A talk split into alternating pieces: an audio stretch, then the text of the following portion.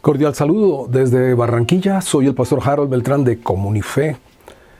Y ahora en el capítulo 6 del libro de los jueces hacemos la reflexión de este día. Han pasado 40 años en que la tierra e Israel ha reposado, 40 años, toda una generación, después de la gran victoria que Dios dio a través de Débora y Barak. Y comienza el capítulo 6 diciendo, los hijos de Israel hicieron lo malo ante los ojos de Jehová. Y el Señor los entregó en mano de Madián por siete años.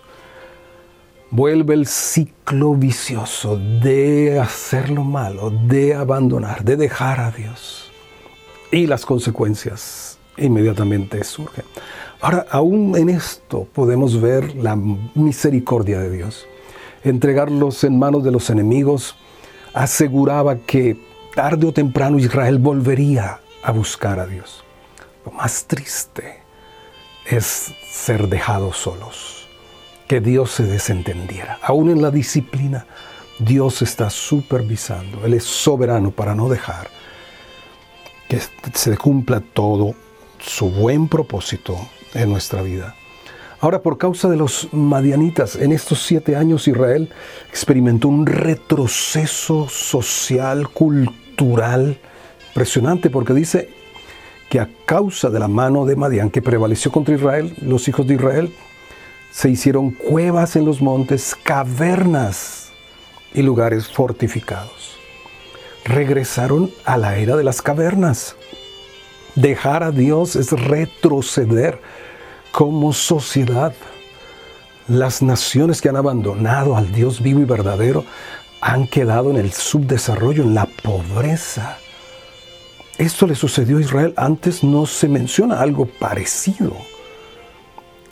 Por eso eh, el tiempo es tan breve, siete años comparado con otros periodos mucho más extensos de opresión. Ahora, la estrategia de, de Madián era dejar que los israelitas sembraran, regaran, cultivaran la tierra, hicieran todo el trabajo y cuando ya estaba lista la cosecha venían y la robaban junto con los ganados.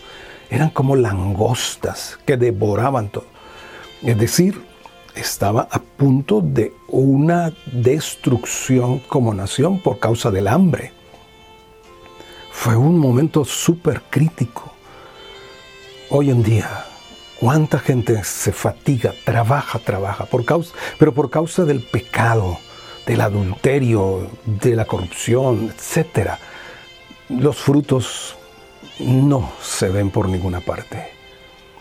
El enemigo roba, vino para robar, matar y destruir. Por eso es de sabios y entendidos estar sometidos bajo la poderosa mano de Dios y en obediencia a su palabra entonces dice el verso 7, cuando los hijos de Israel clamaron, porque se empobreció Israel en gran manera, dice. Y clamaron los hijos de Israel al Señor a causa de los madianitas. Y Jehová envió a los hijos de Israel un varón profeta, el cual les dijo, la primera mención de un varón profeta hablándole al pueblo de Israel. Aunque Moisés pues, era un profeta, pero aquí hay un hombre desconocido. No era el líder como lo fue Josué, como lo fue Moisés.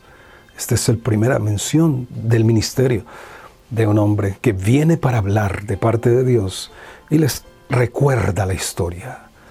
Les recuerda todo lo que Dios hizo a favor de ellos. Y les dice, no teman. Sin embargo, ustedes no han obedecido a mi voz. Dios no se rinde.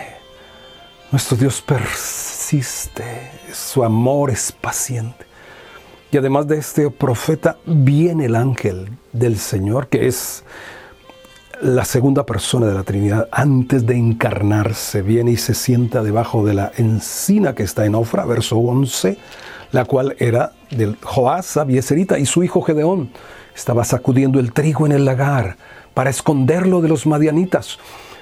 Esta era la tremenda presión que tenían. Ni siquiera podían hacer las cosas como debían hacerla. El trigo se aventaba en un lugar despejado para que el viento se llevara la, paja. Aquí tiene que ah, sacudir el trigo en el lagar.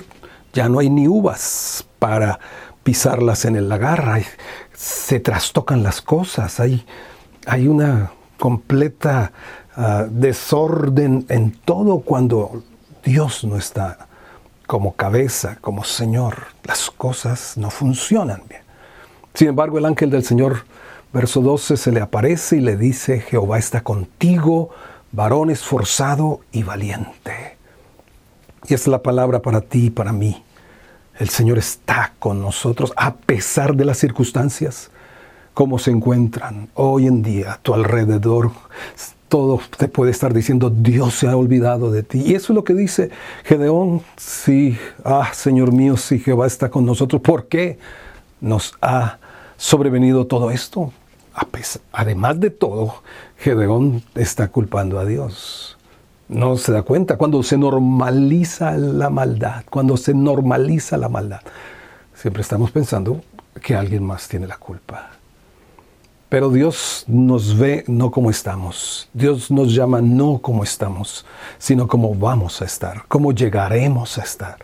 Porque Él que comenzó la buena obra en cada uno de nosotros, la perfecciona cada día hasta que Cristo se ha formado en nosotros. Así que tú eres mujer, varón, valiente y esforzado. No temas porque el Señor está contigo.